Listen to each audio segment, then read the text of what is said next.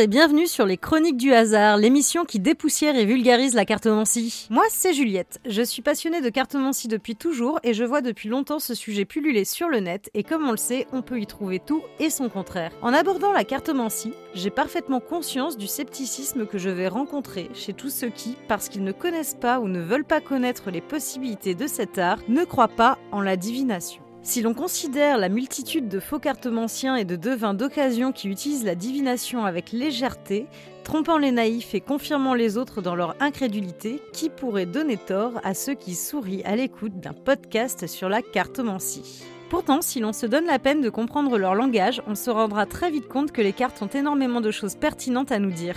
Commençons par le commencement. La cartomancie, qu'est-ce que c'est? Étymologiquement, le suffixe mancie définit la divination.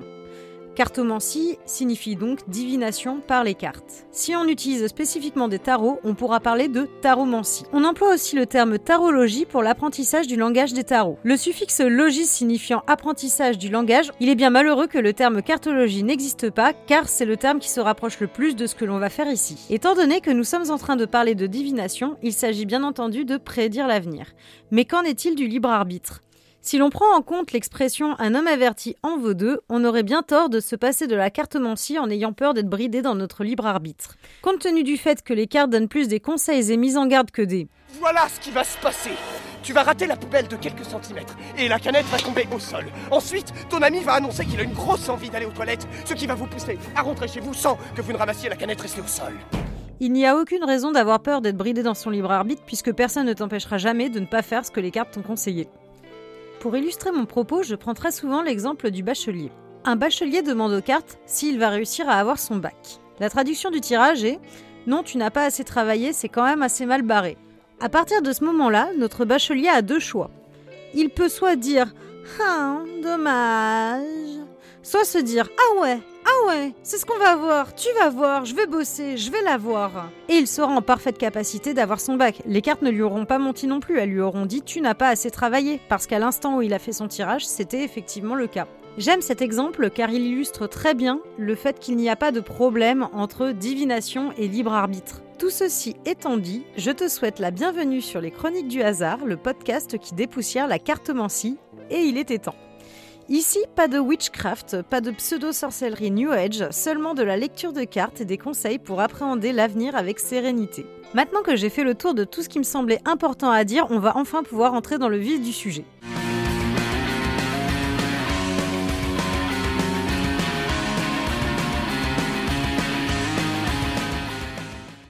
J'ai choisi de commencer ce podcast en parlant de l'oracle Belin. Déjà parce que c'est un de mes oracles préférés, mais aussi parce qu'il va me permettre d'aborder plein de thèmes. Que ce soit l'astrologie, les différentes méthodes de tirage ou encore l'interaction entre les cartes. C'est un jeu extrêmement complet, facile à appréhender, comprendre et traduire. Étant donné que la cartomancie est un art très visuel, j'ai bien entendu l'intention de décrire chaque carte, mais pour une meilleure expérience, tu peux te rendre sur mon site internet et consulter l'album photo correspondant à cet épisode. Pour un petit peu d'histoire sur ce jeu de cartes, j'ai décidé de laisser parler le grand voyant Belin lui-même. Lorsque ma consultante, que son âge incitait à se retirer à la campagne, m'invita à aller prendre chez elle des documents propres à m'intéresser, j'acquiesçai discrètement et j'oubliai bientôt ma promesse. Il fallut qu'elle réitérât son offre. Venez vite, ou je brûle tout. J'y allais enfin. C'était la veille de Noël.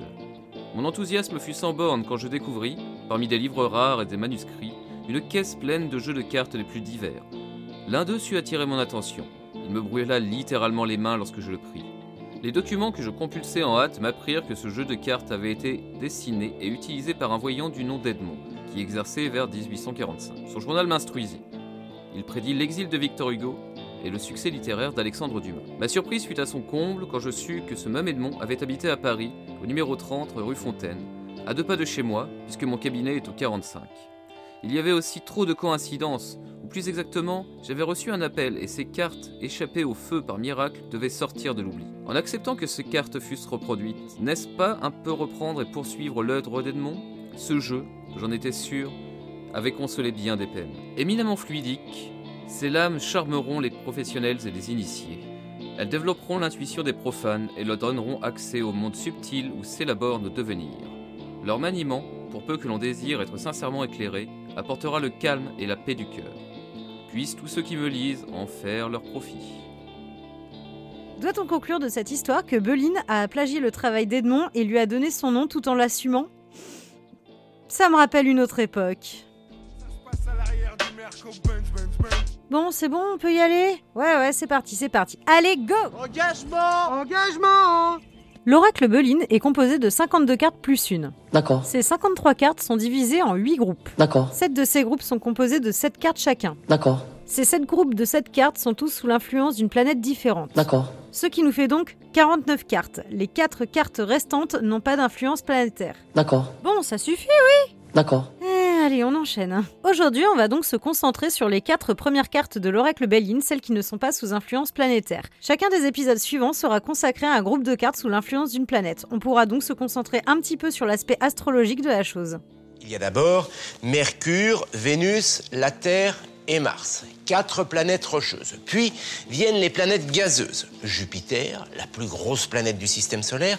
Saturne, réputé pour ses anneaux. Oui, oui, oui, c'est très bien tout ça, mais là on parle de planètes astrologiques. Alors s'il te plaît, on n'oublie pas le Soleil et la Lune. Chaque planète donne un ton aux cartes qui sont sous son égide.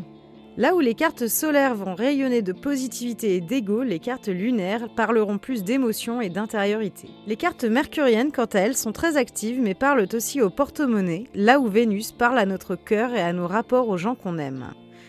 Mars, dieu de la guerre, a, sous son influence, des cartes chaotiques, des discussions enflammées et des passions ardentes. Jupiter, lui, nous exprime la sécurité, le succès et le bien-être. Tout le contraire de son successeur, Saturne. Mais nous y reviendrons plus en détail lors des prochains épisodes. Il me reste un sujet très important à aborder avant d'entrer dans le vif du sujet.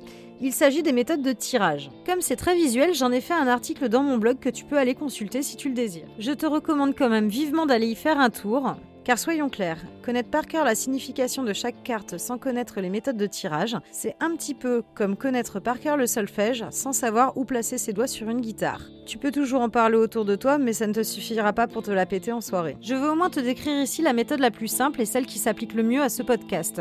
Qui plus est, c'est une méthode qui te permet de faire un petit topo bilan, qui peut être assez sympathique pour les personnes à qui tu veux tirer les cartes.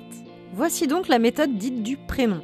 Quelle que soit la méthode de tirage, on commencera toujours par battre les cartes, les couper de la main gauche, étudier la signification de la coupe, recouvrir et enfin étaler les cartes. Il s'agira ensuite de demander au consultant de tirer autant de cartes qu'il y a de lettres dans son prénom et de recouvrir jusqu'à obtenir un total d'une vingtaine de cartes. On les traduira ensuite de gauche à droite puis de haut en bas comme lorsqu'on lit un livre. Cela nous donnera une histoire linéaire et chronologique. A noter que dans cette méthode de tirage, l'interaction entre les cartes est extrêmement importante. Ce qui est d'autant plus intéressant car dans ce podcast, je vais beaucoup parler de l'entourage des cartes. En effet, tu m'entendras souvent parler de cartes bien entourées et de cartes mal entourées.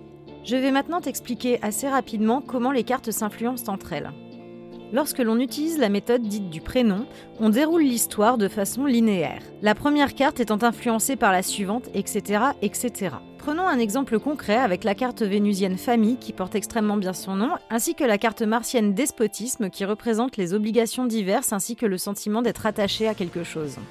Si la carte famille est suivie de la carte despotisme, on dira qu'elle est mal entourée. En effet, on pourrait traduire cette suite de cartes par la charge mentale, tout simplement. La personne ressent des obligations beaucoup trop fortes par rapport à sa famille. A l'inverse, s'il s'agit de la carte despotisme qui est suivie de la carte famille, on dira que la carte despotisme est bien entourée, puisqu'on pourra comprendre que la personne vivra beaucoup mieux ses obligations diverses car elle sera soutenue par sa famille. Allez, c'est bon, on va pouvoir entrer dans le vif du sujet. C'est parti pour la description de chaque carte. On commence évidemment par les quatre premières, celles qui ne sont pas sous influence planétaire.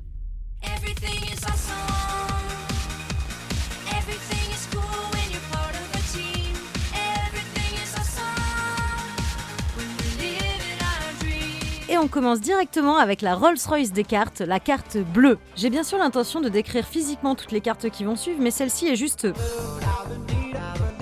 Cette carte est d'une positivité extraordinaire, c'est la Chuck Norris des cartes. Personne ne l'influence, c'est elle qui influence les autres cartes, qu'elles soient positives ou négatives.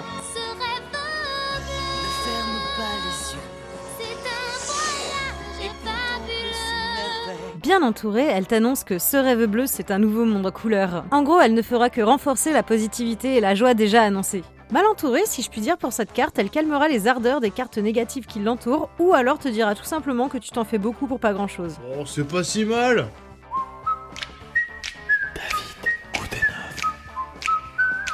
Chose importante à savoir sur la carte bleue, Beline et Edmond disaient eux-mêmes que cette carte était facultative au sein du jeu. Tu peux parfaitement décider de l'utiliser ou pas, mais il faut que tu restes sur ta décision, que tu ne la remettes pas en jeu de temps en temps quand l'envie t'en prend. J'aurais franchement tendance à penser qu'il est dommage de se passer d'une carte d'une telle positivité.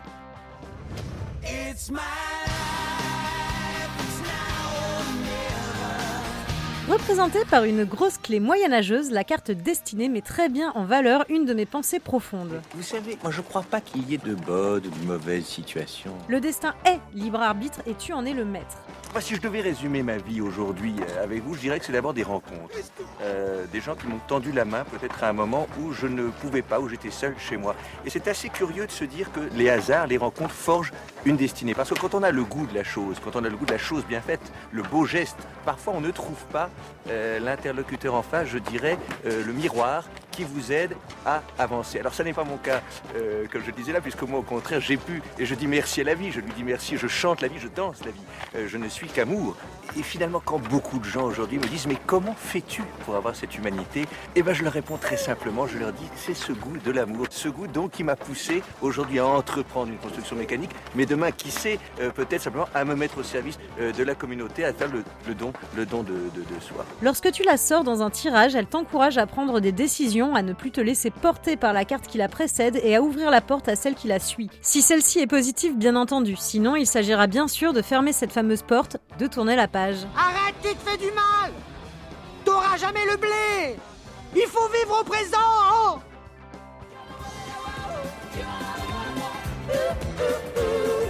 La deuxième et la troisième carte de l'oracle Béline. Euh, oui, parce que la carte bleue n'a pas de numéro et la clé de la destinée était bien sûr la première.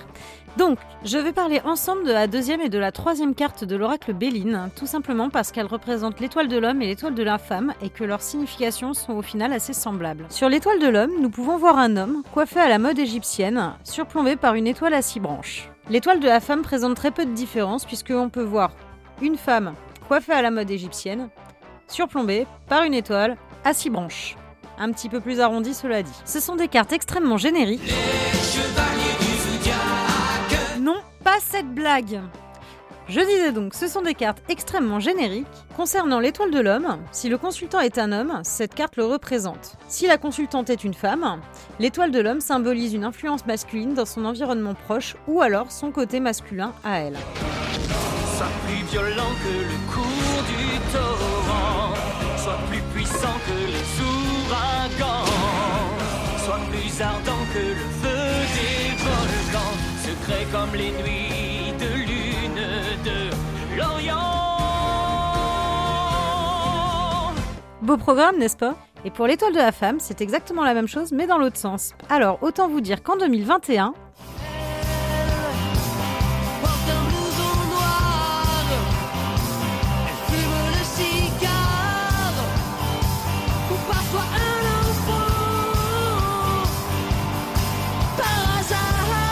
tu l'auras remarqué, ces cartes sont extrêmement difficiles à décrire, mais en revanche, elles sont assez faciles à interpréter. Elles te représentent toi ou les personnes qui te sont proches. Ces cartes représentent tout simplement des personnages importants de nos vies, et selon leur entourage, soit il va leur arriver des emmerdes, soit il va leur arriver du bonheur. Ce qui les entoure est important à prendre en compte.